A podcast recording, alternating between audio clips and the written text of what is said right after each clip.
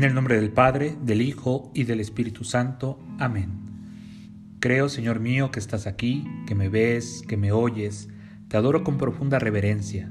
Te pido perdón de mis pecados y gracia para hacer con fruto este rato de oración. Madre mía Inmaculada, San José mi Padre y Señor, Ángel de mi guarda, intercedan por mí. El Evangelio que la liturgia nos propone el día de hoy está tomado del Evangelio de San Marcos, del capítulo 10, versículos 28 al 31. El Evangelio de San Marcos pues presenta con más detalle que los otros evangelios sinópticos los bienes de los que gozan los discípulos en este tiempo, pero a la vez concluye con una máxima sobre los primeros y los últimos en el reino. El Señor nos dice en su palabra, recibirán cien veces más en esta vida junto con persecuciones y en el otro mundo la vida eterna. El Señor plasma de esta manera pues aquellos bienes útiles y necesarios en esta vida que recibirán los discípulos que quieran seguirlo, que estén con él, que lo acompañen, que respondan pues a su mensaje. Estos bienes necesarios, buenos para esta vida terrena, recibirán cien veces más de aquello que pudieron haber dejado, pero sin embargo el Señor nos dice algo que nos debe de llenar de esperanza. Recibirán en el otro mundo la vida eterna.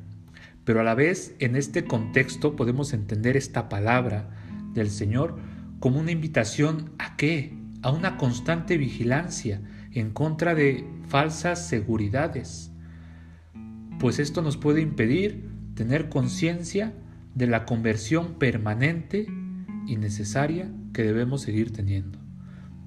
No por poseer bienes buenos y necesarios, por seguir al Señor, nuestra actitud debe ser conformista, como si ya hubiésemos ganado todo. No, nuestra actitud debe de ir siempre encaminada a buscar esto que el Señor señala en el Evangelio, la vida eterna en el otro mundo. De tal manera que preguntémonos, ¿de qué forma estoy aprovechando los bienes que el Señor me da? Esos bienes terrenos, esos bienes físicos. Pero también preguntémonos, ¿qué estoy haciendo por alcanzar los bienes de la vida eterna, los bienes que no son de este mundo?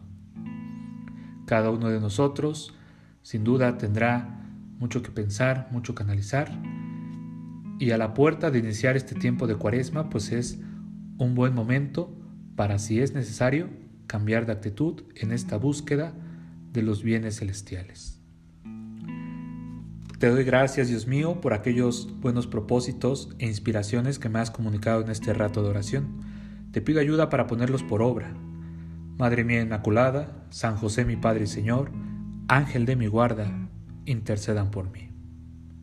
Mi nombre es Carlos Eduardo Villa, seminarista del tercer año de configuración con Cristo Buen Pastor. Y a todos nuestros familiares, amigos y bienhechores, les deseo que tengan un excelente día.